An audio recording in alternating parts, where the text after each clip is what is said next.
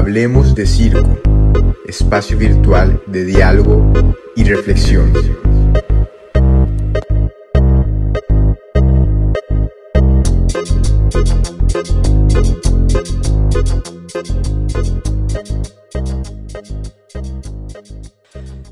Bien, eh, capítulo 14 de Hablemos de Circo y en esta ocasión nos encontramos con unos excelentes invitados e invitadas e invitades. Dentro de esto eh, vamos a hablar un poco sobre malabarismo, pero dentro de eso también nos hacemos la pregunta si este malabarismo, de dónde proviene, de dónde nace y cómo se desarrolla. Tenemos a nuestros amigos de Aprende Malabar que para contextualizar también son un colectivo que está difundiendo un trabajo muy importante a nivel del territorio chileno dentro de esto. Y para eso voy a pedir que cada uno se pueda presentar brevemente porque tenemos muchos invitados hoy. Ya, no, es, un, diálogo esto, no, no somos dos, somos varios. Así que, bueno, vamos a empezar primero con Boris, si puedes presentarte. Hola Víctor, hola Marcelo.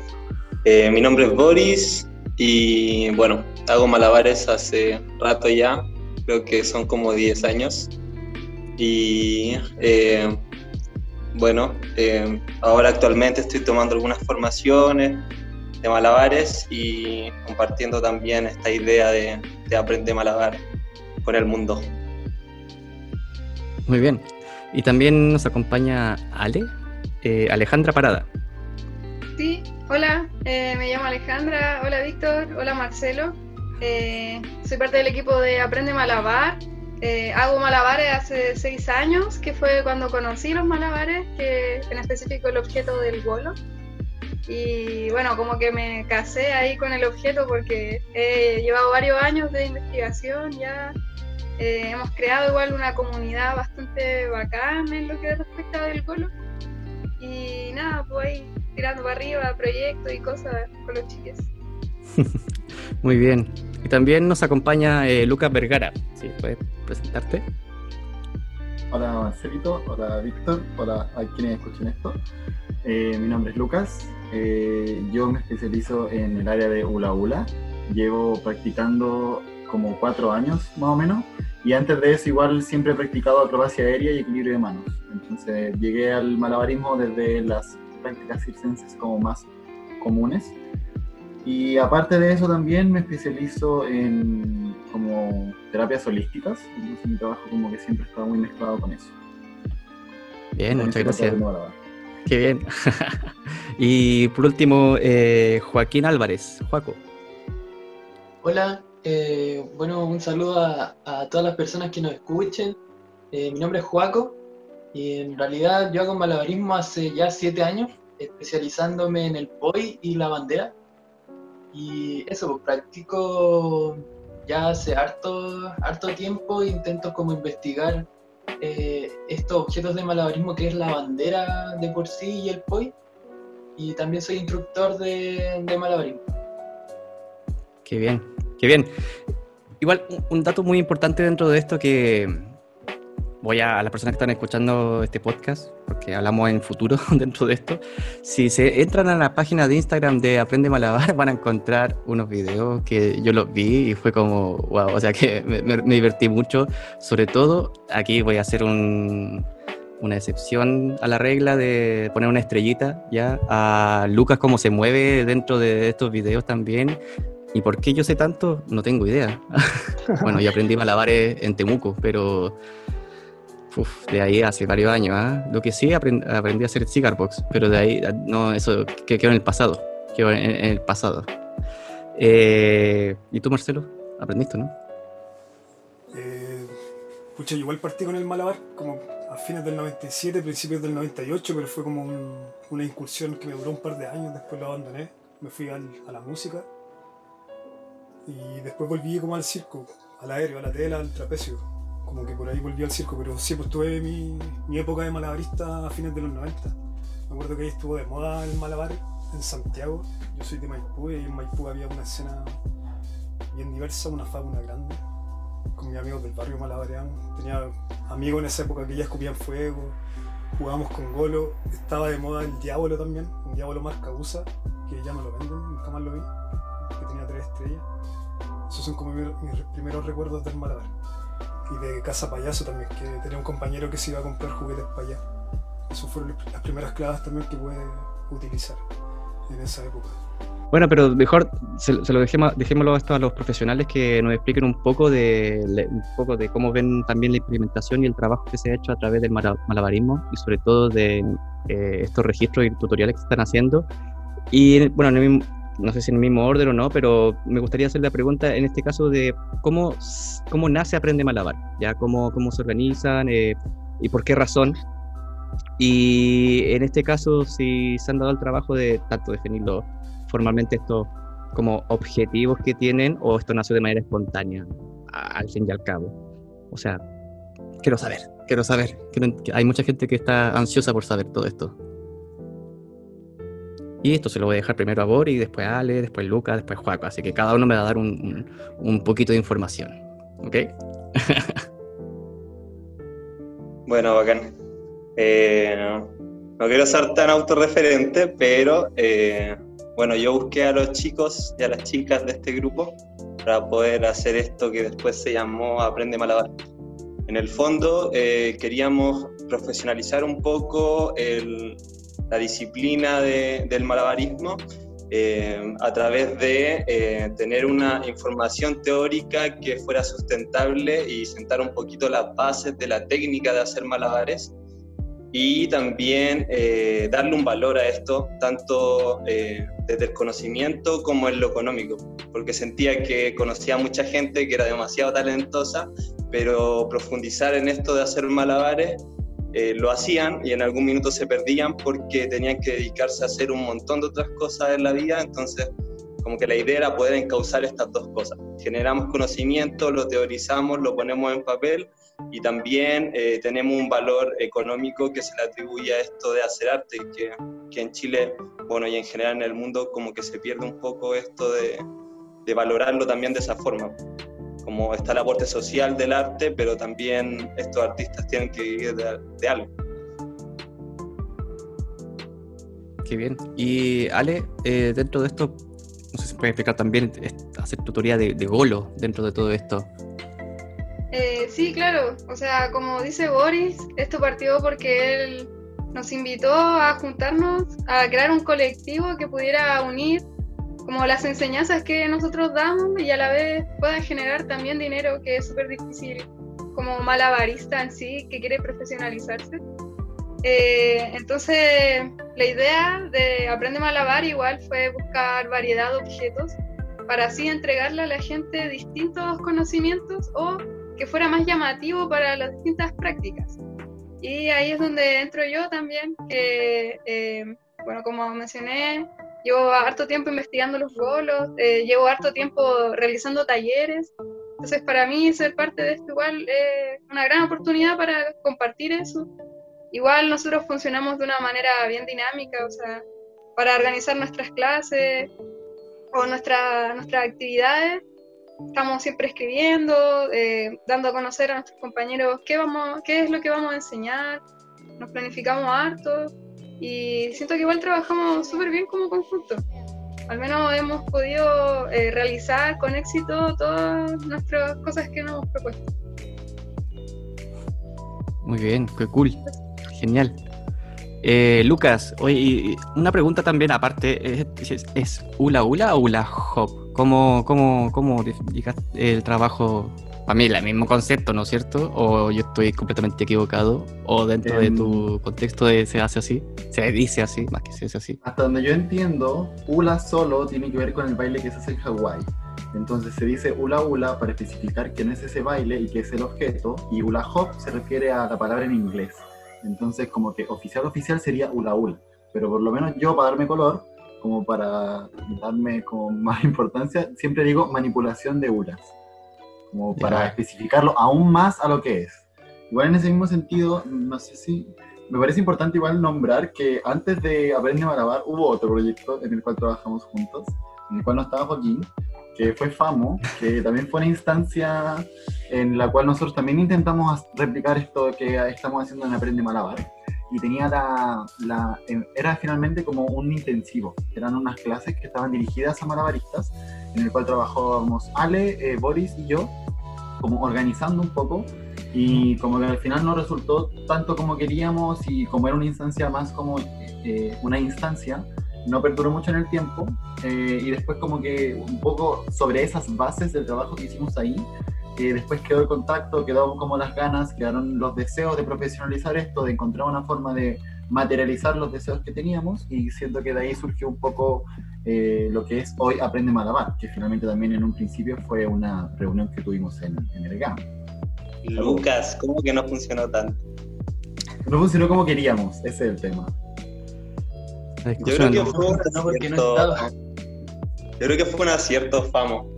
Eh, hicimos como una formación para manipular este objeto, eso es como la sigla de FAMO, en la cual eh, tomamos profesores de la técnica de malabares, de teatro y de danza, y de danzas urbanas, y el foco de esto era adquirir todo este conocimiento interdisciplinario y mostrarlo en escena como ejercicio escénico.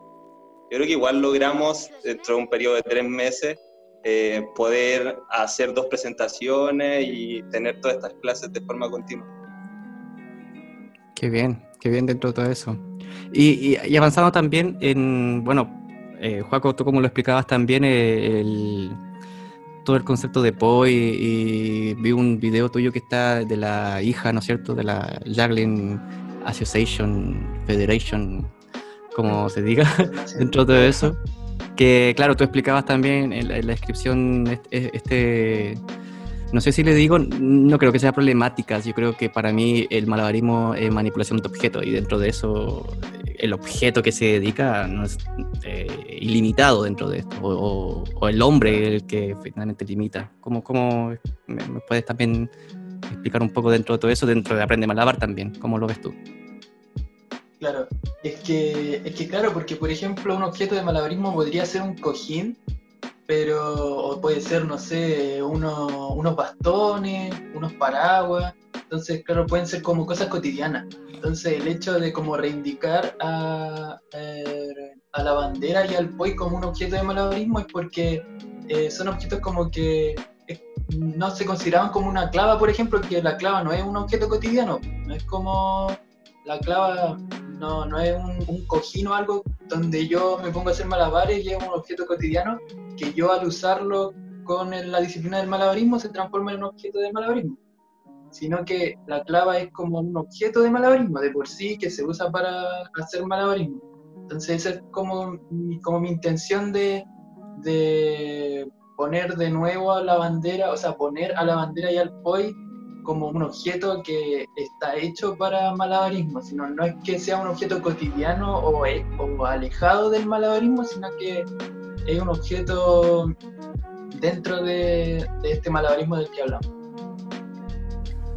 Y ese tipo de, de, distinción, ¿quién la plantea? ¿Quién, por ejemplo, se plantea en algún manual de malabarismo? ¿La plantea alguna asociación de malabaristas? ¿Quién, es lo, quién dice, por ejemplo, que un objeto, un juguete es o no es eh, malabarismo convencional?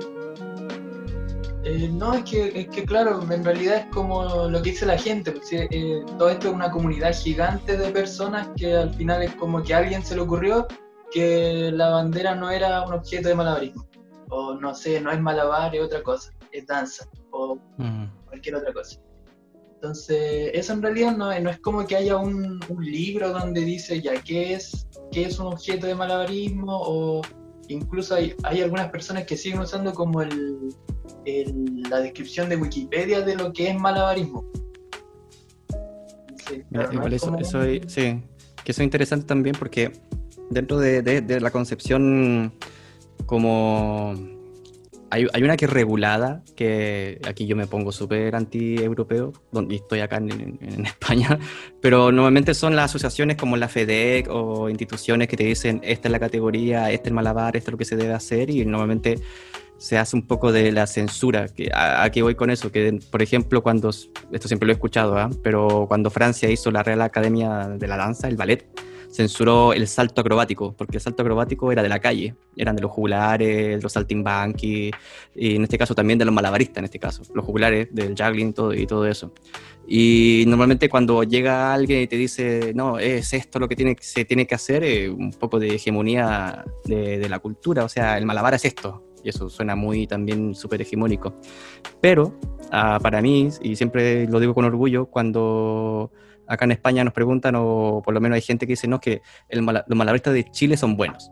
Y eso, yo pensaba que era un mito en algún momento, pero lo he escuchado varias veces dentro de todo eso tanto en, en Montreal o en, en, Francia, cuando aparece un malabarista, que si es chileno tiene un buen trabajo dentro del proceso.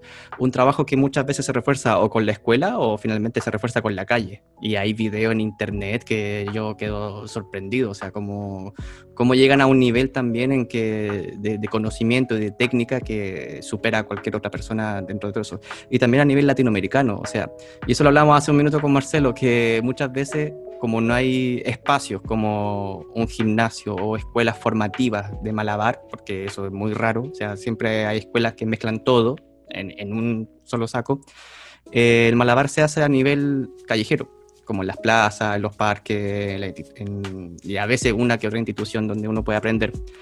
Y dentro de eso, y aquí yo ya me, me callo porque estoy reflexionando en la cabeza, siento que el malabar latinoamericano está presente mm, eh, mejor que antes, ¿ya? Y a nivel internacional lo hemos podido ver, o sea, hablábamos que está Jorge Petit, está en Montreal, estuvo el Vladimir y los siete dedos trabajando en Montreal, el Sombra estuvo en Francia trabajando mucho tiempo, eh, aquí en Cataluña está el Pablo Potocznia, que vieja escuela, viejísima escuela, que trabaja con trompo, que es el señor de la baldufa, que se dice en baldufa acá, no se dice en trompo. Eh, y así como peonza, imagínate, eso es más antiguo. Y, dentro de eso también hay, hay un buen inicio de trabajo eh, hacia qué, qué, es dentro de esto el... ¿Y por qué lo digo que se separa del circo? Porque obviamente el malabar es mucho más antiguo, o sea, hay jeroglíficos dentro de la cultura egipcia que muestran cómo se hacía malabar y, ese trabajo ya son 4.000 años antes de Cristo. Y, el circo lo tomó, lo tomó dentro de la esencia como un elemento fagocitador y dijo, y por eso la gente ahora lo piensa que esto es parte del circo, pero o sea, esto, este es de, la gente, o sea, cualquier persona que pueda jugar o hacer jugar con el equilibrio de un objeto ya está haciendo algo sorprendente que es malabarismo puro. Oigan, chiquillo, eh, y pensando en la manera en que ustedes están trabajando, eh, lo primero que, que me gustaría preguntar es, ¿Ustedes se juntan como grupo, como colectivo, a discutir temas sobre malabarismo? ¿A definir una línea editorial, una línea pedagógica? Como que entre ustedes de alguna manera se tratan de equilibrar a nivel de conocimiento. Eso, para quien quiera responder. Eh, ya igual puedo responder esa pregunta. Siento que nuestro trabajo intenta siempre ser lo más formal, formal posible. También, por ejemplo, en el verano, que fue donde partió Aprende Malabar, nos poníamos en la posición de a qué público trabajar y respecto a eso también de qué manera se enseña.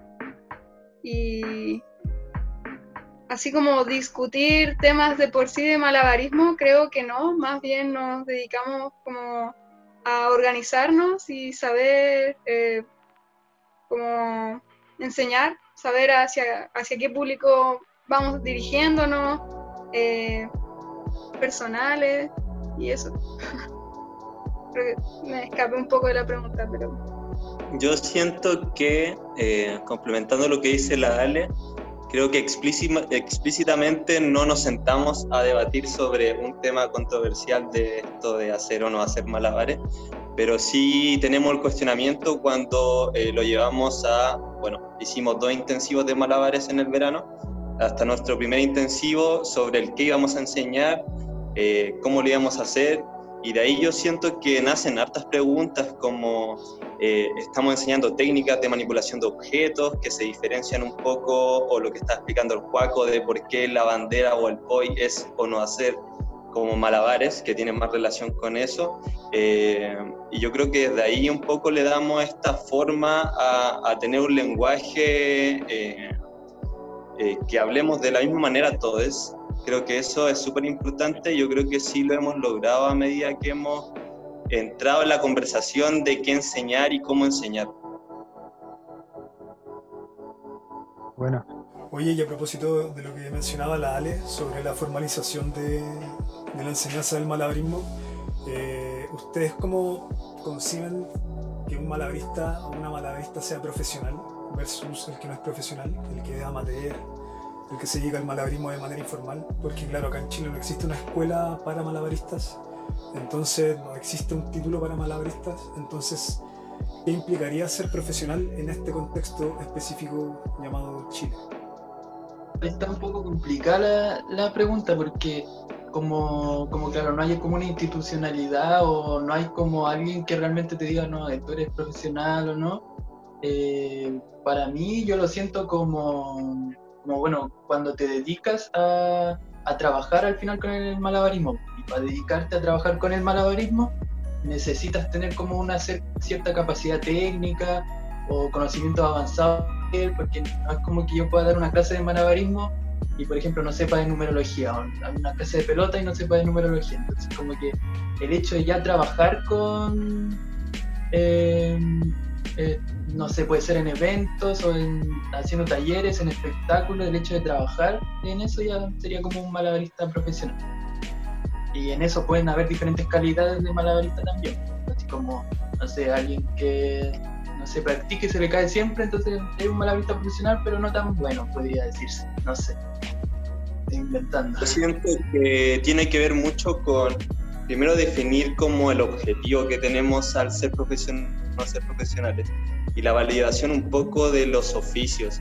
Siento que ya practicar mucho algo por una cierta cantidad de tiempo te haría ser un ser profesional o dominar una técnica a nivel de un oficio pero de repente yo creo que como malabaristas nos confundimos un poco desde practico mucho en la plaza, lanzar muchos objetos, pero mi objetivo final va a ser ir a una competencia, por ejemplo, la WJF, que es una federación como deportiva de malabares. Eh, si estoy entrenando para eso, sí me considero un profesional deportista para esa competencia. Pero si no estoy entrenando eh, para eso y estoy entrenando para ser un artista escénico, debería nutrirme de conocimiento que tenga ligación como con esa otra área, o si quisiera ser un pedagogo de mi técnica de malabares, tendría que eh, buscar conocimiento y interiorizar en cómo formalizar un poco esta forma de enseñar. Y siento que de repente esos objetivos no están tan claros a la hora de decir o decidir cómo hacia dónde voy con estas técnicas que practico. Y en ese sentido tiene que ver un poco también con de qué manera uno se acerca al malabarismo, como por ejemplo ustedes que lo están tratando de hacer, o sea, no lo están tratando de hacer, sino que lo hacen de una manera teórica y metodológica bien clara, que no es solo aprender malabares, por ejemplo, en una plaza, en un grupo de amigos, sino que también implica un estudio sistematizado que, tiene que ver con la iniciativa propia por querer adquirir conocimientos técnicos, teóricos y metodológicos definidos. Yo creo que igual en ese sentido, eh, por lo menos para mí, tiene mucho que ver con el cómo nos aproximamos a la práctica y con los protocolos que cada persona tiene. En el sentido de que siento que el profesionalismo tiene que ver con, eh, con eh, la relación que uno tiene con lo que hace. Como que eso define el profesionalismo. Como que es algo como que igual puede llegar a ser muy subjetivo, pero finalmente como que puedo ser muy profesional en algo y no, eso, siento que eso no depende como de una un reconocimiento externo, sino que tiene que ver con una forma como responsable, eh, cuidadosa y desde también siento un poco del gozo y desde la devoción a lo que uno hace y desde el cuidado de hacerlo bien.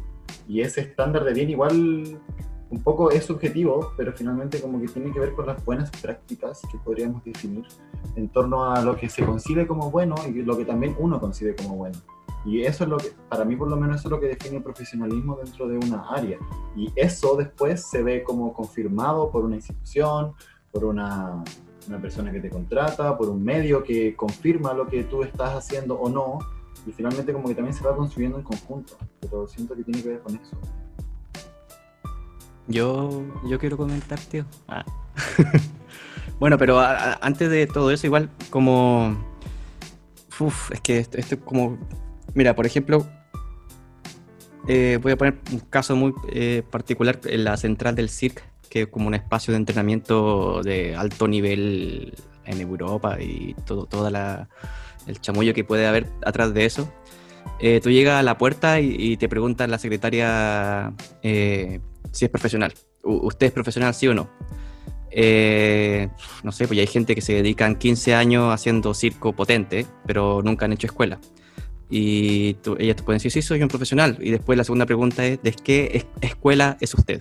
¿De qué escuela de, de circo, obviamente? Y obviamente escuela de circo es alguna escuela de Europa, o el Circo del Mundo, o, o la Arena en Argentina, o una tarumba, y, y se deja de contar, o sea, dentro de todo eso.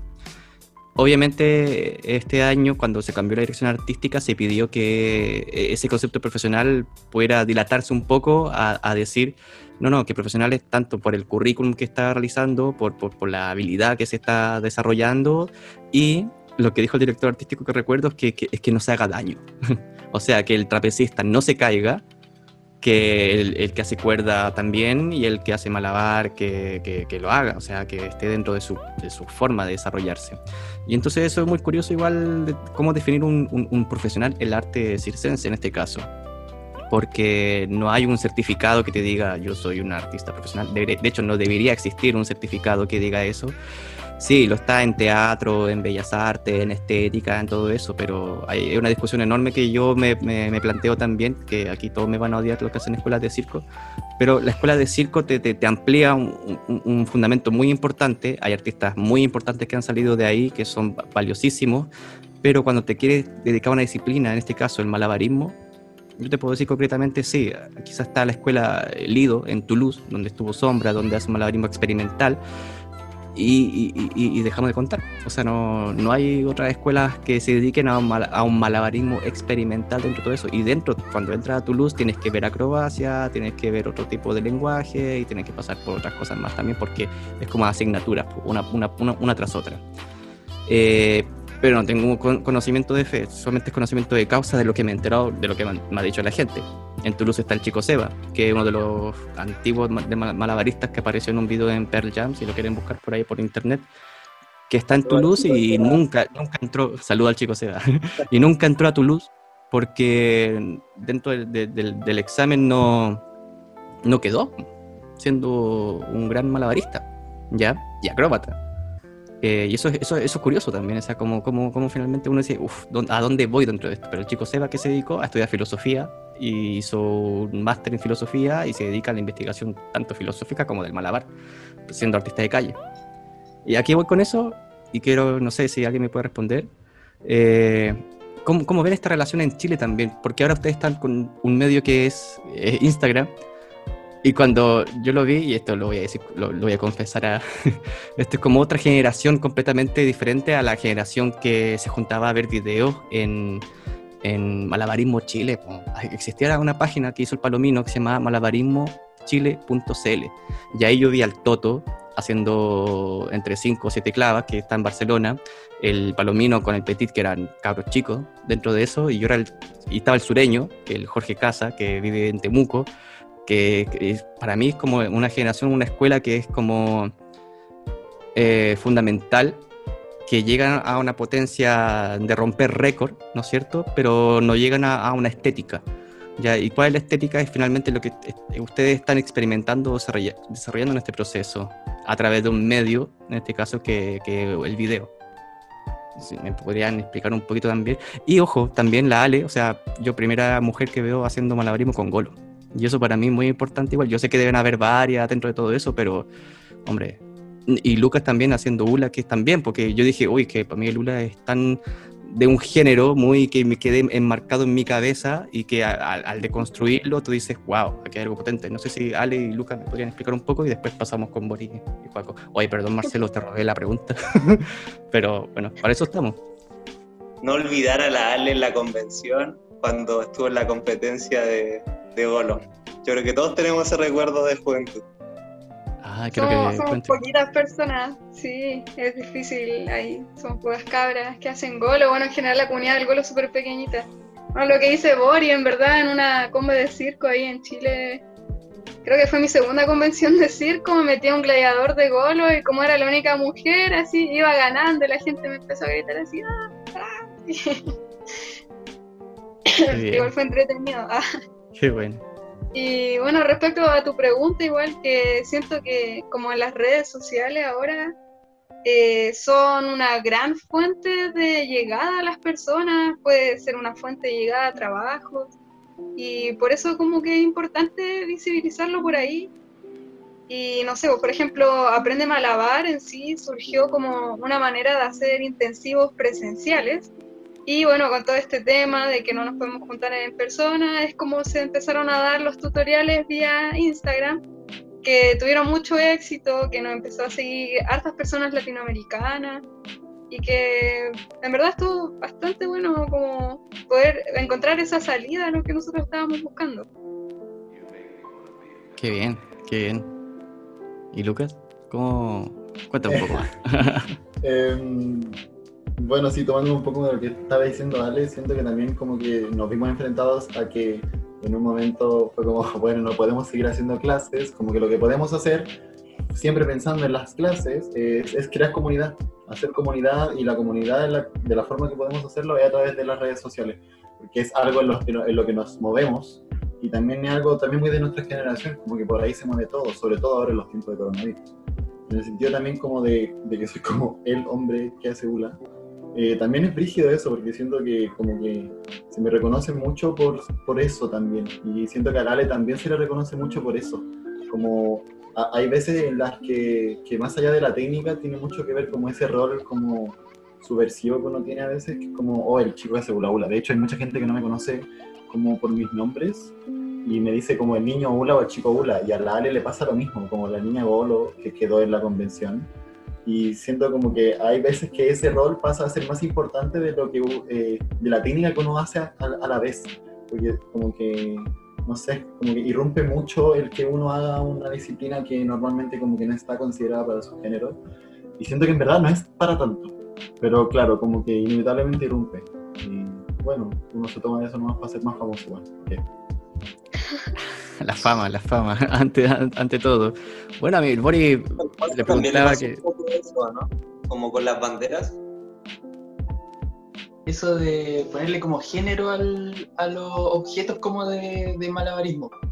Y, es cuático también porque, por ejemplo, el Luca y la Ale, eh, claro, es como que el Golo normalmente se veía hombre, el Lula normalmente mujer, el, el Luca es así como zarpadísimo en el Lula, entonces como cuático esto, y Lale también en el Golo, entonces como que son así demasiado buenos en, disciplinas que supuestamente no eran para ese género y, todo eso.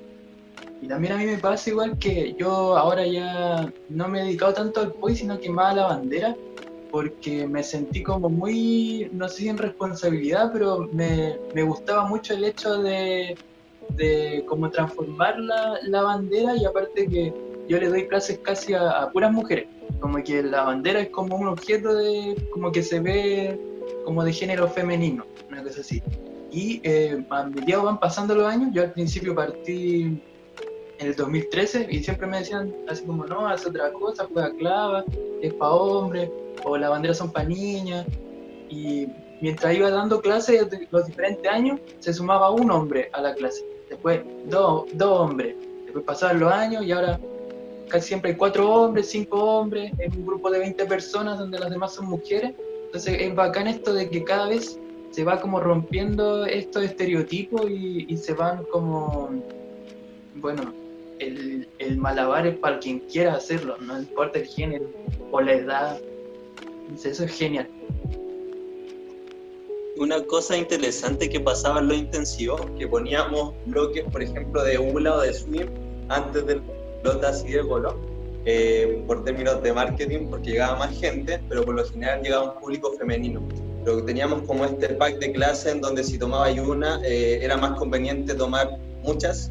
Se quedaban muchas chicas a las técnicas que no eran, entre comillas, de chicas, y no sé, le resultaba muy interesante igual aprovechar la instancia de poder tomar esas clases y quizá bajo otro contexto no hubiera ocurrido. Igual, complementando también con eso, porque tú eres como parte intermedia de una generación que conoce a, a los abuelos ya, a los que están con canas y con hijos y con, con otras cosas más también. Y no te estoy, no te estoy diciendo viejo, ¿ah? te estoy diciendo intermedio todavía. Yo, igual me siento intermedio. Y eso que. No, mejor, ni hablar de eso. No sé, en verdad. Oye, y pero dentro de. Ahora. No sé, pues, uno siempre dice que cuando aparece, hay gente que está haciendo acrobacia o circo, y ya hay muchachos de 18, 19 años o de 14 incluso que ya están sacando récord, están rompiendo, rompiéndola, que la están haciendo. Ya, eh, ¿Cómo tú has visto a nivel en Chile sobre el circo o el malabarismo específicamente dentro de esta transición? No sé si me puedes explicar un poco dentro de eso, si... Y también lo otro que quiero preguntar, y me tomo aquí la palabra también, de cómo esto se ve a nivel nacional. O sea, porque ojo, siempre hablamos de Santiago y Santiago no es Chile. Y, dentro de eso también, porque saludo a Temuco, a Temuco, donde estoy yo, y así, generalmente. Boris, si me puede explicar un poco también. Eh, bueno, sí me siento como en esta generación intermedia relacionándome con, con los papis del, del, circo y la gente que recién igual está comenzando. Eh, veo demasiados talentos. Veo talento, el, el mismo Lucas, Lale y el Juaco, que igual son como, entre comillas, una generación un poquito más abajo. Eh, y bueno, después de ellos, eh, caleta de gente así muy seca, como a nivel de la región metropolitana y también en regiones siento que el trabajo está súper potente.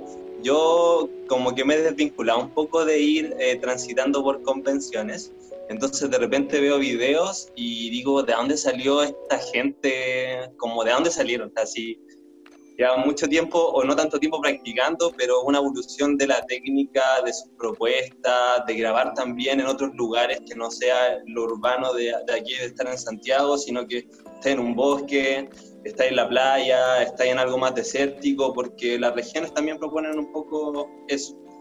Y rescato mucho, siento que pasa un poco esto de que hay generaciones nuevas que son secas, pero hay una desconexión entre las generaciones que eh, van integrándose al mundo del circo y el malabarismo y también las que están eh, o fueron fundadoras un poco de lo que está pasando ahora a nivel nacional. Y lo relaciono caleta con el mundo del hip hop en donde me involucro, que, que pasa todo lo contrario como que su propuesta, que también viene como de donde nace un poco esto del hip hop, es recordar mucho las raíces y de dónde se propone todo esto del movimiento y también los exponentes que, que en el mundo del hip hop siguen dando clases teniendo 60, 70 años, como que son una eminencia y se busca un poco el vínculo de toda la comunidad. Y siento que y en el malabarismo pasa esta separación de las nuevas generaciones con las generaciones como más antiguas. Y me gustaría que pudiéramos también eh, aprender de todos, como que cada uno puede entregar mucha experiencia, de esta energía joven de entrenar y hacerlo, y esta energía más madura de, mira, recorrí todo este proceso y tal vez sea mucho más interesante que fueras por aquí o por acá. Sí, igual, igual me pasa mucho cuando tú lo, compartes. Igual, eh, el tema es que, por ejemplo, no sé, el hip hop tiene mucho esta narrativa de eh, en, tanto en las canciones como en las batallas que están hablando, que tienen de, recordar, ¿no es cierto? no sé, pues, ayer mismo vi la biografía de, de Tupac Shakur, o sea, cómo él se convirtió en este hombre eminencia del hip hop en Estados Unidos. Pero en el circo cuesta mucho eso, pues, cuesta mucho decir, oye, ¿quién es esta persona? ¿Quién es este referente? ¿De quién estoy hablando? O sea, no sé, por ahora me acuerdo del, del, del Jaña, por ejemplo, que ha, ha hecho unos videos muy buenos también de circo, que está en, el sur también trabajando, está con hijos, está con familia y no sé, pues hay muchos malabaristas que están repartidos por todas partes y la memoria es muy frágil dentro de todo esto. Pero sí, yo creo que esto mismo, lo que ustedes están haciendo a través de archivo también y nosotros como intentar hacer un podcast de poder hablar de esto y poder hacer archivo para que esto quede en la memoria, un poco lo que Marcelo trabaja en su investigación, lo que yo intento hacer también a través de, no sé, pues, procesos de creación. Pero hay un tema muy frágil ahí de eso, de, perder la memoria finalmente y como que las generaciones que vienen, cómo recuperar también esto, ¿no es cierto? Marcelo. no Sí, sé también tiene que ver un Ah, perdón. poco con lo que pasa en realidad con este Chile sin memoria. Sí, uff, ahí Como tenemos para, para- uf, podemos entrar a ese terreno, si queremos. Pero Marcelo, Sí. O sea, si tomamos el tema generacional y consideramos al grupo de malabaristas del Parque Forestal como el punto de inicio del movimiento de Nuevo Circo, al menos en Santiago, a esta altura ya hay varias generaciones de malabaristas y de artistas de Nuevo Circo. Porque el movimiento tiene como 26 años aprox y se ha ido multiplicando. Y en ese sentido, eh, no hay una generación de malabaristas veteranos que se haya jubilado porque los más viejos tienen como entre 45 y 50 años. En algunos casos, algunos rondan los 55, pero no más que eso. Y son personas que siguen plenamente vigentes en la escena. Entonces, si pensamos en el campo del nuevo circo, todavía no existe una generación que, que haya colgado las chalupas, que haya colgado los guantes. Eh, yo creo que lo que pasa es que las generaciones más nuevas conocen un panorama muy distinto al que hubo en el inicio, porque las posibilidades y las proyecciones eh, actualmente son súper distintas a las que habían antes. Entonces, en el inicio del movimiento, los intereses eran un poco más reducidos y más homogéneos, pero actualmente es súper heterogéneo el panorama. Entonces las maneras de acceder a la información también son súper distintas y mucho más abiertas que hace 25 años atrás. Pero ahora pensando en el contexto actual, ustedes como grupo se formaron a principios de este año y un par de meses después empezaron las cuarentenas por el tema del COVID. Y como sabemos, eso ha traído hartos problemas en varios sentidos para el, el mundo del arte y la cultura. Pero para ustedes en específico, ¿qué problema les trajo? Eh, bueno, uno de, de los objetivos igual de Aprende Malabar eh, era que a través de nuestros conocimientos, que usualmente se suelen dar gratis o en la comunidad del Malabar no se da mucho que se paga por estas cosas, entonces nosotros buscábamos el público objetivo que quisiera pagar por clases, por este conocimiento, a través de clases presenciales. Entonces, claro, nos pilló la pandemia y ese objetivo no pudo ser cumplido de la manera en que quisimos porque iba más allá de nosotros. Entonces, bueno, el Instagram creo que sirve mucho como difusión, como darnos a conocer. Eh, claramente sirve para un futuro intensivo, para futuras clases, porque ya tenemos un público, eh, gente que nos comparte, que eso como que ayuda a caleta. Entonces, cumplir ese objetivo primordial que era como ser estos malabaristas que generan dinero con el malabar, que es súper complicado de por sí. Eh, empezamos también a postular a proyectos, eh, el clásico fondar también, que es súper difícil de ganar y que por ahí también fueron saliendo cosas. Buena. Oye, Ale, y a propósito también de la organización de actividades, eh, tú que también has realizado actividades como orientadas solo a mujeres y disidencias, ¿por qué motivo surge? Esto partió en 2018 con una niña que se llama Micaela. Pasa que, bueno, como mujeres, siento que hay muchas mujeres que, no sé, en este mundo del malabar prefieren como dar un paso al lado y entrenar por sí mismas, ya sea por cosificación, por vergüenza, por muchas cosas. Y como un tema de solucionar eso es que quisimos crear los encuentros eh, de chicas para chicas, totalmente separatista, y de eso surgieron dos. Y también tuvimos problemas porque, por ejemplo, en algún momento, bajo nuestra ignorancia, echamos hombres que en verdad no eran hombres, sino que eran eh, personas no binarias y nosotros no estábamos en el conocimiento de ese momento. Entonces, así como fue evolucionando y nació una colectiva que se llama Colectiva de Malabares y otras brujerías, que es con la que también sacamos dos encuentros para mujeres y disidencias, esas ya fueron mucho más masivas, fueron eh, muy bonitas y creo que estos encuentros son súper distintos a los encuentros mixtos porque llegan a ser como más familiares y te das cuenta de la cantidad de chicas que hacen malabares, ya sea pelota, bandera, hula, golo, de todo, ya volviendo como a esto de que el malabar no tiene género, hay caletas, son muchas chicas, muchos chiques que están, están ahí, pero están escondidos porque la sociedad en sí como que te dice como, aléjate un poco, ¿cachai? Y creo que dieron unos resultados muy buenos, muy buenos. No, se empezó a abrir harto, eh, de hecho yo creo que de hecho harto por las instancias que ha dado Ale. Siento que en esa instancia como que también se ha, ha, dado harto como para que se reivindique el malabarismo. Y al mismo tiempo me pasa que, por ejemplo, no sé, como que siento que nosotros no hemos, como comunidad de ULA lo digo, no hemos como eh, hecho eh, como oficial explícitamente encuentros de mujeres y disidencias, pero en la comunidad de ULA ULA como que no hay hombres como que onda, hombres como en el sentido de cis heteros. Como que es como contados con la mano los hombres o ponerle machitos que hay en la comunidad de Ula Ula. Y siento que también porque la comunidad de Ula Ula en sí misma es una comunidad como un poco separatista. Y eso mismo ha permitido también que la comunidad de Ula Ula sea una comunidad completamente distinta al resto de malabaristas. Es como casi como una familia muy grande y es muy, está muy relacionada a las artes fluidas, a la sanación, a las áreas holísticas y más espirituales, como que inevitablemente eh, los vínculos femeninos que se han dado ahí y con otras disidencias como que han ido construyendo una base de resistencia en la comunidad y se ha dado mucho así naturalmente porque también han sido espacios separatistas desde, desde sus inicios. Yo recuerdo que la primera vez que llegué a una junta de Bula Bula también fui como el único hombre.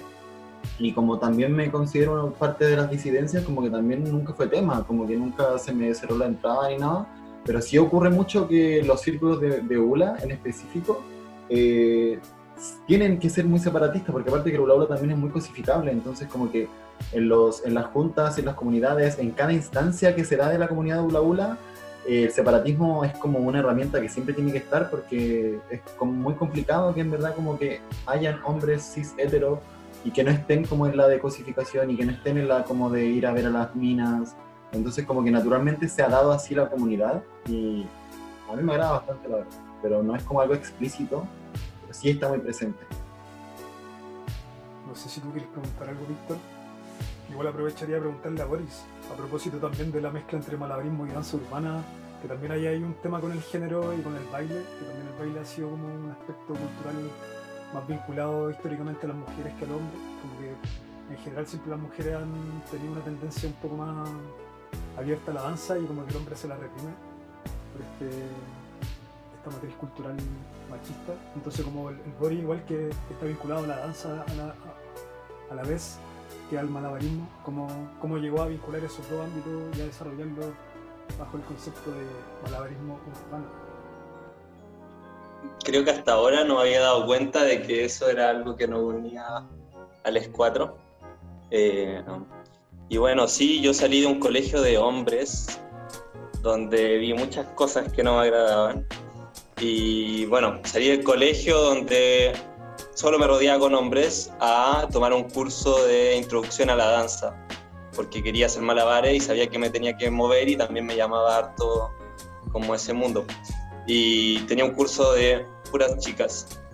Y me sentía demasiado cogido y sentía que esos espacios eran súper interesantes porque eh, ya no había que ponerse como estas máscaras de ser hombre y ser rudo y estar en esta búsqueda constante, tal vez como de apareamiento o no sé cómo llamarlo, eh, sino que eran una estancia completamente distinta, sensible, terapéutica, como solo desde el, desde el moverse. Y en la danza urbana siento que pasa lo mismo, solo que eh, creo que las danzas urbanas eh, proponen también un espacio para hombres del movimiento, porque son un poco rudas, eh, y también las chicas asumen ese rol y también lo encuentro bien interesante, como que el otro lado del moverse que puede ser rudo independiente de con qué me identifique. En el caso del circo, ¿eso cómo se podría extrapolar al circo como al caso del tema de género, el tema de los estereotipos de género, cómo se habita el circo actualmente y hace, por ejemplo, cinco años atrás?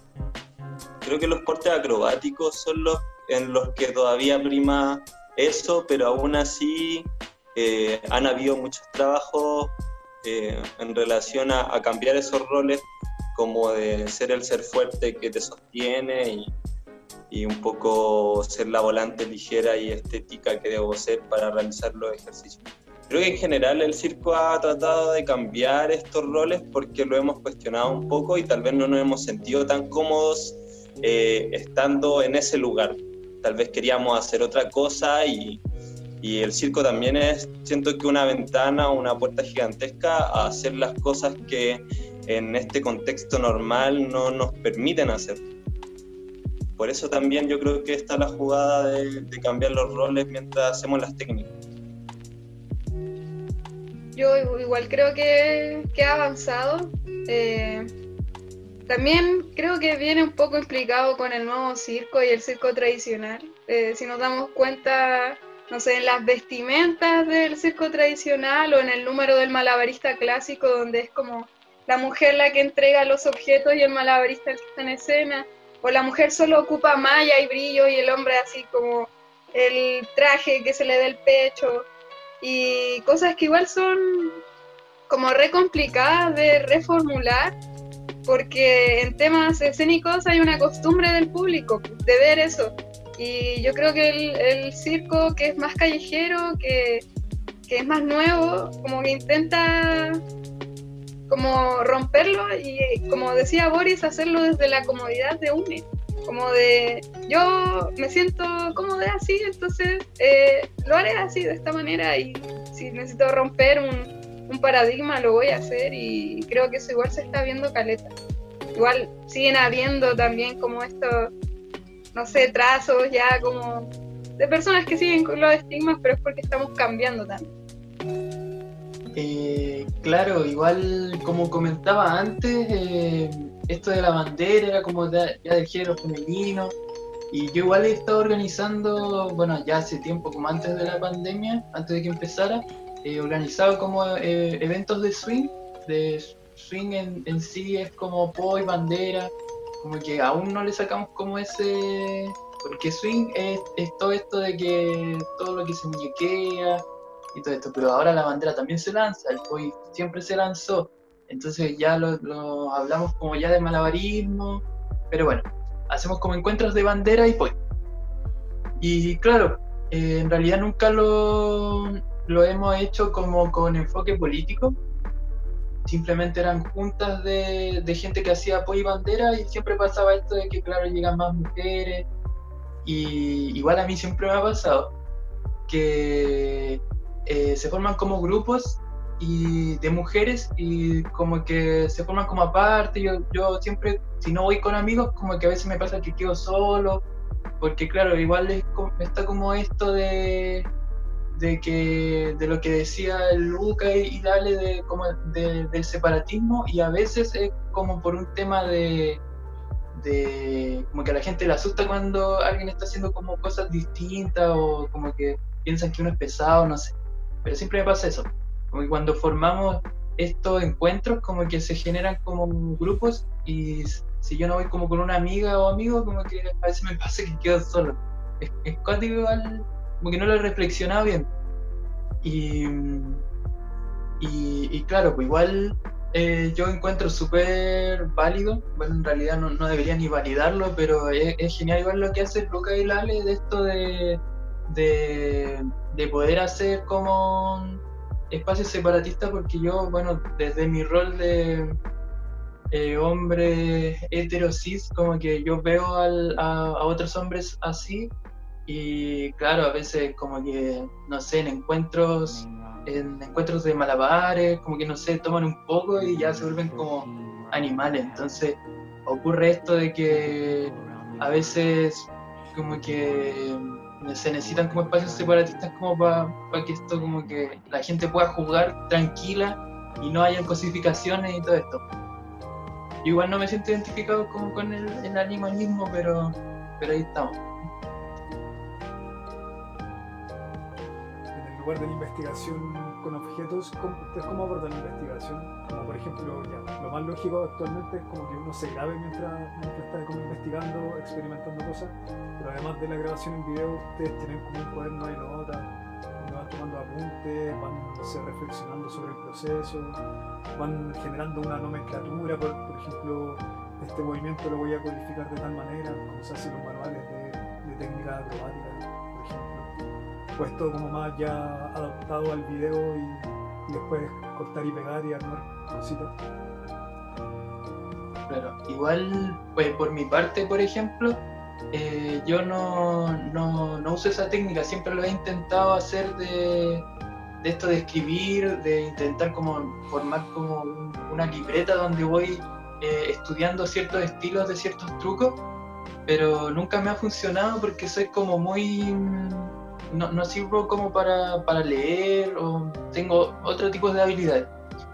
Eh, por ejemplo, no sé, me pasa mucho y esto es como muy...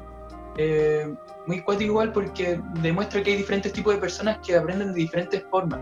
Si por ejemplo yo voy en el metro, en la micro, y soy medio obsesivo, entonces me pongo a pensar en trucos así como que ya, hoy día estaba haciendo como no beat, entonces me estoy en el metro así como eh, haciendo nada y me pongo a pensar las variaciones para ese no beat. Entonces en vez de tener una libreta, en mis tiempos libres, eh, cuando voy en la micro o tiempos muertos, empiezo a pensar, imaginar cosas y después llego a la casa, lo intento y, y esa es como mi, mi forma de, de crear, que igual es súper particular, pero, pero demuestra que hay di- diferentes formas de, de aprender igual y de crear. Sí, yo soy medio TOC como un poco con eso y me gustan las cosas concretas. Y bueno, creo que la numerología importa un montón sobre la notación de, de poder escribir de alguna forma qué se hace cuando manipulo objetos, pero me pasaba mucho que estaba ese conocimiento, pero no estaba la difusión de ese conocimiento y la gente se complicaba cuando veía matemáticas en cualquier lado. Eh, bueno, el rol igual de Aprende Malabar es como tratar de simplificar toda esa información e intentar que la gente sepa que va a ser un lenguaje universal que nece- necesitamos como para poder comunicar. Me pasa también que en el swim hay un sistema de notación que tiene relación como con dibujar en el espacio, que está súper bueno y, también hay que buscar la forma de simplificarlo para poder hacer que la gente lo entienda. Yo soy muy como estructurado y muy sistémico para mi, mi, mi trabajo, pero siempre muy desde la mente, como que una vez que lo intento bajar al, al, al papel o a las notas, cosa que he intentado, eh, me cuesta caleta. Pero sí eh, me doy cuenta de que en verdad en mi mente están muy estructurado y todo muy separado y muy ordenadito y en eso me doy cuenta cuando hago clases generalmente. Porque me doy cuenta de que en verdad como que todos los trucos que tengo, todas las cosas como que las tengo muy seccionadas y muy estructuradas. Por ejemplo, siempre enseño como las familias de truco, por el yo le- les digo. Entonces como que siempre separo como a nivel teórico o conceptual lo que hace un truco, eh, que sea ese truco. Entonces todos los trucos que cumplan con ese como con esa descripción teórica o conceptual como que caen dentro de esta categoría, entonces enseño el básico de eso para que después se pueda transformar en el otro, y esto tiene que ver con un tema como de corporal, entonces también tengo que explicar esto, y como que también tengo todo un rollo en torno a, a que el objeto también tiene una propia naturaleza, como que el objeto de ninguna forma es una extensión mía, en el sentido de que responde a otras cosas, responde a una gravedad, responde a una materialidad, a una plasticidad, que es importante conocer. Entonces, como que también siempre tengo ese rollo en torno a conocer cómo el objeto responde y conocer también cómo el objeto se mueve por sí mismo en una existencia distinta a la mía y cómo yo me relaciono con eso. Desde eso, desde ese lugar también yo comprendo que yo no manipulo el objeto, sino que comprendo cómo se mueve y un poco empiezo a entender cómo nuestra relación se va armando. Entonces comprendo que hula, si lo tiro así, naturalmente va a ser una vuelta hacia allá porque comprendo su materialidad, entonces yo me, un poco me, me adecuo a eso y como que tengo todo un rollo ahí en torno a, a, cómo se genera esa relación y me doy cuenta que está muy estructurada, esquematizada. Y ahora con una amiga estamos intentando hacer como un trabajo de, de, de hacer un manual y escribir como cosas y o, como aterrizarlo mucho más porque nos pasa eso, como que el conocimiento no está en ningún lado y en, en la abuela específicamente pasa que la teoría o como la nomenclatura está dada por la gente de Flow Arts de Estados Unidos y de Europa. Entonces son nombres que tienen, están en inglés y que tienen una nomenclatura como que súper ajena. Entonces yo la uso un poco porque sé hablar inglés, pero como cuando enseño no me sirve para nada y ese conocimiento no es traspasable. Entonces me he visto la necesidad de yo crear como mi propia forma de, de estructurar y desde ahí compartirla a la gente que le enseño. Entonces como así lo hago yo un poco. es súper curioso eh, porque, el, por si no sabían, el golo igual tiene una numerología. Entonces, desde ahí igual surge un trabajo con dos golos en el que entreno esta numerología también. Eh, hay grandes investigadores de la numerología de Golo, como es Simón y Alexis, por si algún día se topan con ellos. Eh, bueno, mi modo de práctica es a través del entrenamiento, ya sea como de entrenamiento para la escena o entrenamiento de trucos, en los que se me viene una idea a la mente, intento desglosarla y en el desglose van saliendo trucos nuevos, variaciones, hasta llegar al truco final. Por ejemplo, también me voy proponiendo metas, eh, no sé, quiero sacar esto. Para llegar a esto tengo que llegar a esto. Eh, entonces me, me planteo tipos de entrenamiento que al finalizar escribo. Entonces después puedo ojearlos y decir, ah, ya este día entrené esto, ah, este día saqué esto, ya esto lo puedo mejorar y ponerlo en el entrenamiento siguiente. Eh, también me pasa un poco lo que dice Joaco, pero como un tema más cotidiano, porque me pasa que yo igual veo en sí como el mundo una cuestión de malabar. Entonces, no sé, voy a la micro en el metro y ocurre una situación que me transmuta a un pensamiento del de golo. ¿Cachai? Entonces, no sé, una persona eh, se puso su mochila y yo veo, ah, ya, el objeto hace esto, ya, podría hacer esto con el golo y llego con esta idea y empiezo a practicarla. Entonces, también respondo como mucho a los estímulos que me entrega el mundo para poder investigar qué es lo que está sucediendo con el objeto. Y eso, eso.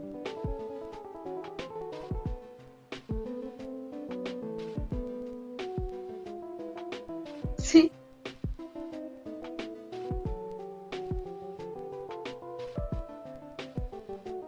Hola. Igual contextualizar para la gente que nos escucha en España, así como Ah, que claro, sí. o en otra parte. Se me, se me olvida que Es un, no un- un- un- un actor comediante, porque el Club de la Comedia también está en España. Suena muy bizarro, pero sí. Sí, actores famosos han pasado por la, por la arte escénica, o sea, por, por, por, por- por el, el circo, el malabarismo. Eh, igual ¿Puedo dentro de todo esto, sí, sí, adelante. Que no sé si eh, el golo es conocido como golo en otros países. Se le puede, para los que nos escuchan, es el Devil Stick, el palo del diablo, eh, batón du diable, ah, en francés. Sí, el bastón. Sí, sí, sí, es así, Devil Stick. Eh, curioso, ¿ah? Pero, chiquillos, nosotros podemos hablar en chileno nomás porque la gente tiene que aprender chileno. Eso, es importante.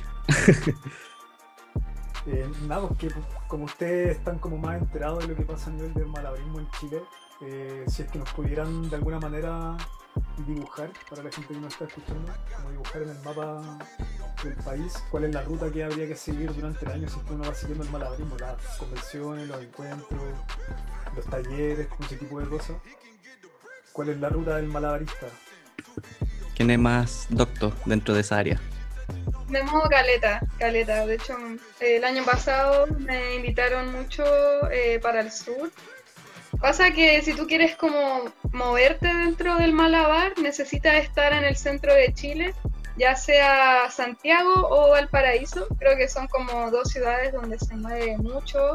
Ya sean encuentros, talleres, o sea, en el mismo Santiago está el galpón de cabeza de martillo que mueve caleta, que presta el espacio. Eh, Santiago mismo hay muchos parques, muchos lugares de activación, por eh, ejemplo, ahí en Bellas Artes, ¿Cachan en el New Pro se sigue viendo El todos los días malabares. Ahora surge también los Villa 90 Frey, por ahí en O sea, Metro le Frey, disculpa. el. Eh, golo también se empiezan a reunir personas y no sé, por ejemplo, convenciones, tenemos en octubre la convención nacional aquí en región metropolitana, después en el sur tenemos convenciones en Chillán, en Temuco, eh, está la del fin del mundo en Punta Arenas también, que es como sorpresiva también para personas nuevas.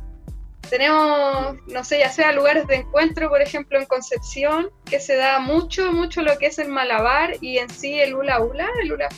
Como que hay una comunidad bastante, bastante grande que se mueve ahí. Concepción está así on fire. Eso es lo que podría aportar. Eh, para el norte desconozco mucho lo que se está dando. Sé que por ahí en, si no me equivoco, es Arica. Hay un lugar, un lugar que se llama Galpón, Hizahuaca, con una cosa así. Tiene un... Ese mismo, ese mismo, igual eh, es removido, yo lo he visto con los malabares, con el circo en general.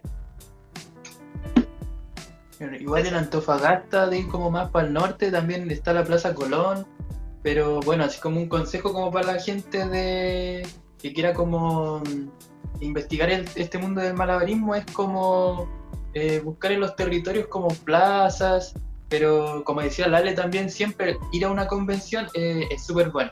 Y bueno, partir con la convención nacional, que es como que une a todo, a todo Chile en sí, eh, es genial, igual como decía el Marcelo, potencia un montón a los artistas. Por ejemplo, yo cuando fui a la Convención Nacional postulé y para mí era como haber quedado así como para presentar era como algo increíble, pues después que presenté, harta gente como que me felicitaba, entonces fue como algo súper potenciador para, para, mi desarrollo. Yo pude quizás no seguir en eso, pero con esto, con este apoyo, con estos eh, refuerzos positivos, como que, eh, no sé, llegáis al cielo. Y, bueno, igual a nivel más latinoamericano, eh, cada o sea, no todos los países, pero ciertos países eh, tienen sus convenios nacionales. Entonces, eh, hacer eso, pues buscar en cada país si es que existe una convención nacional. Por ejemplo, está la de Paraguay, ya no se está haciendo la de Argentina, pero sí está la CAM, que es como una convención de malabarismo eh, específica de malabarismo. Está en Perú también estaba pie derecho antes, la convención de pie derecho. En Chile está la convención nacional y y bueno, ahí... En Brasil, en Brasil también tienen... Ah, claro, claro, Brasil. Claro, bueno, así como ir en cada país buscando si es que hay una convención nacional y ir, porque en realidad eso, no sé, una explosión de, de saberes. Aprovechando que mencionaron ahí al Galpón Cabeza Martillo, que también, claro, ahí el Raúl y la Ángela probablemente son las dos personas que han ayudado a potenciar el malabarismo en Santiago y en todo Chile, incluso en Latinoamérica.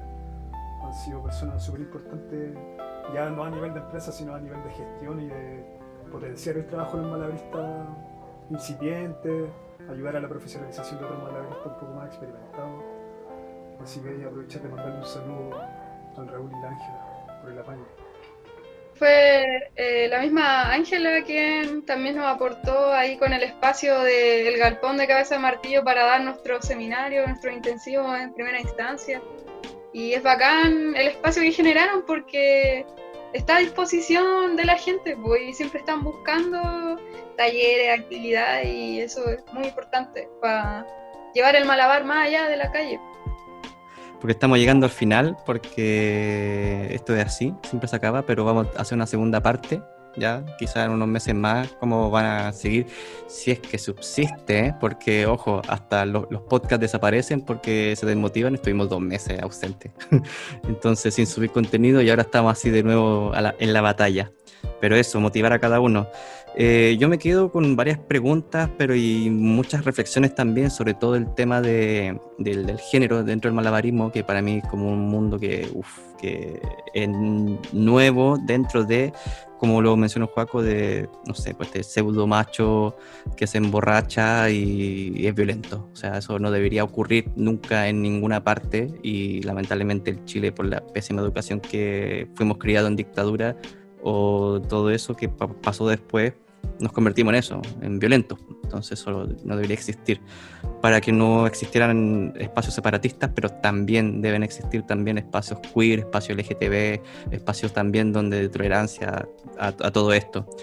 Eso mismo, o sea, yo pienso en los malabaristas clásicos desde, no sé, eh, Chris Cremo, eh, Boba Galchenko, Víctor Key, Anthony Gato, eh, Gandini en Montreal, son puros hombres Pero después me acordé que está Fia Menag, que bueno, antes se llamaba Philippe Menag, que hizo un trabajo muy contemporáneo porque fue al- alumno de Jérôme Thomas en, en Francia, en Toulouse, y fue, tiene un trabajo queer potente, o sea, una desconstrucción del malabar que llegó a ser malabarismo con ventiladores en- con bolsas.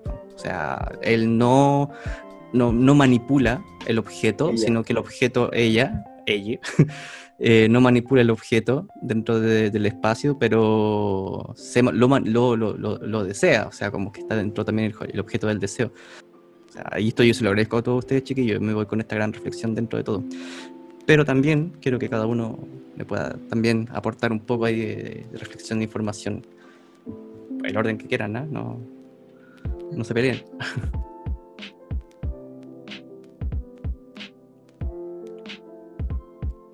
ya puedo partir yo. Eh, siento que como que siempre, siempre he estado en la reflexión de, del género, o quizás quizá ya no es ni tema porque como que siento que hay que naturalizarlo nomás. Y a través como quizás del ejemplo, de la misma naturalización, eh, va siendo mucho más eh, sano para compartirlo.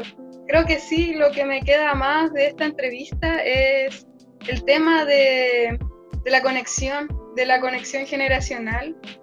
Eh, me surgen muchas preguntas de cómo unir igual esto, que no se pierda eh, lo que es como los grandes exponentes, las personas nuevas, porque como en un momento mencionó Boris, poder unificar esto va a ayudar a que la información sea eh, mucho más como rápida o más certera para las futuras generaciones.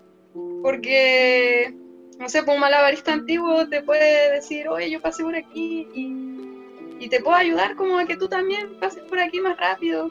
Y siento que eso en sí puede ayudar a crecer mucho a la comunidad.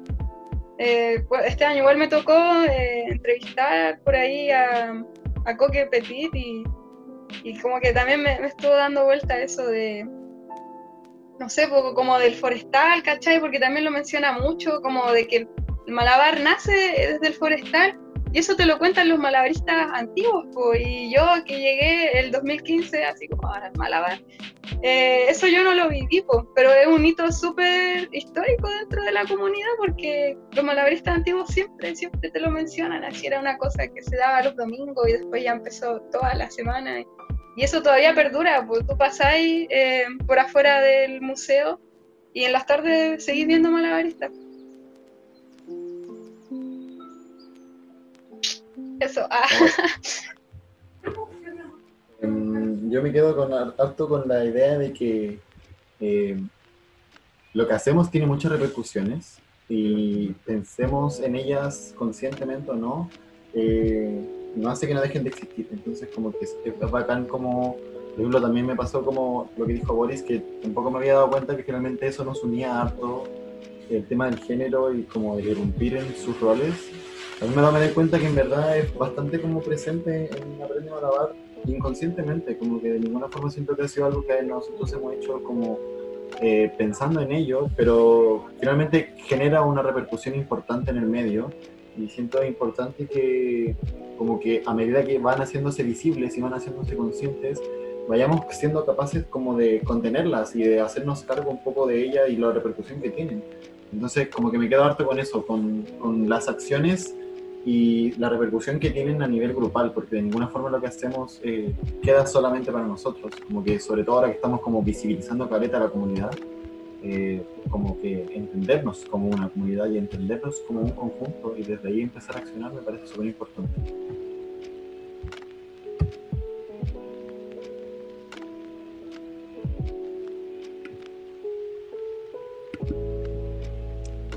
Juaco, Boris, podemos estar toda la tarde aquí esperando.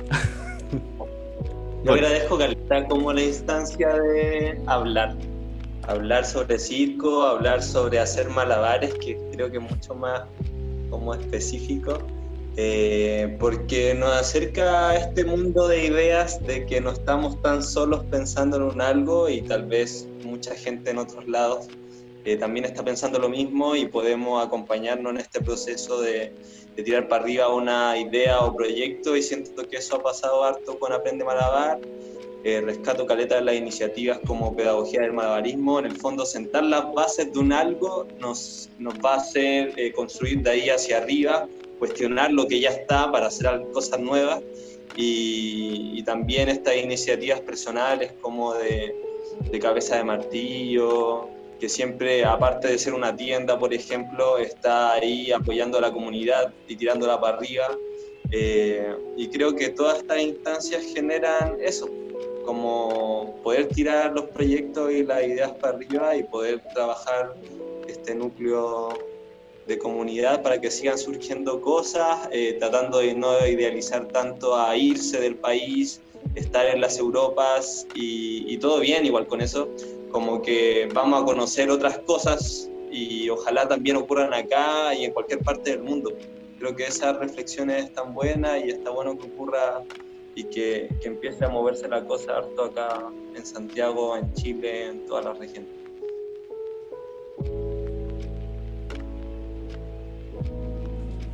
Claro, igual, eh, retomando un poco de esto del, del malabarista de vieja escuela, eh, me gustaría mencionar de que igual ocurre, bueno, este mito de que, no sé, eh, y el malabarista chileno, chilena, eh, es como buen malabarista. Eh, me pasa que lo, lo, veo porque suele ocurrir que el y el chileno son muy competitivos en sí. Como que al, al principio siempre pasa que, no sé, parten a hacer malabares a los 15 años, a los 16, 17, entonces como que eh, no sé, pasa esto de la competitividad y quizás como un tema de inmadurez un poco a mí me pasó mucho. Entonces como que intentáis como vencer a este malabarista de vieja escuela de que ya, no sé, hace cinco pelotas y tú ves que ya hace cinco pelotas nomás.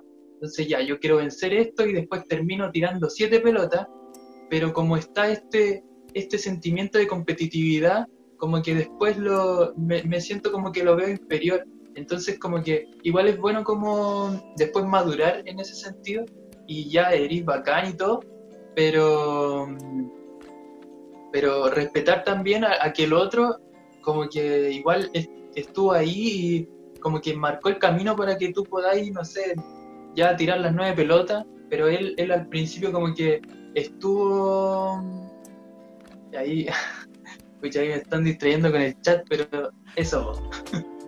Eso no Son malos, sí, están que bromeando. bacán. Igual respetar como al, a, a Lai y los malabaristas que estuvieron antes, que marcaron nuestro camino al final.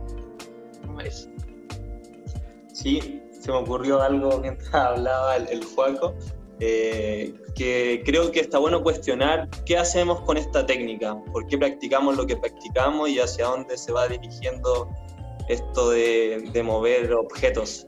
Como qué sentido tiene dedicarle tanto tiempo de mi vida a esto y si me apasiona y lo voy a seguir haciendo, como hacia qué extremo lo voy a llevar, dónde quiero profundizar y así encontrarse con más gente. Sí, igual, bueno, en el chat lo voy a leer, ¿ah? porque dicen son los hombres heteros, confirmo, en ULA no pasa, lo, lo dice el, el Luca. Y Marcelo después le responde, te he visto con 10 ULAs, Luca. no, pero sí, el tema de la competitividad muchas veces se convierte en competencia y no en ser competente con, con la información, que una, una noción diferente también que ocurre, el chileno promedio futbolista, eh, pero ojo, vi un meme en internet que por bien seco que sea, siempre va a haber un chino o un ruso que te va a superar.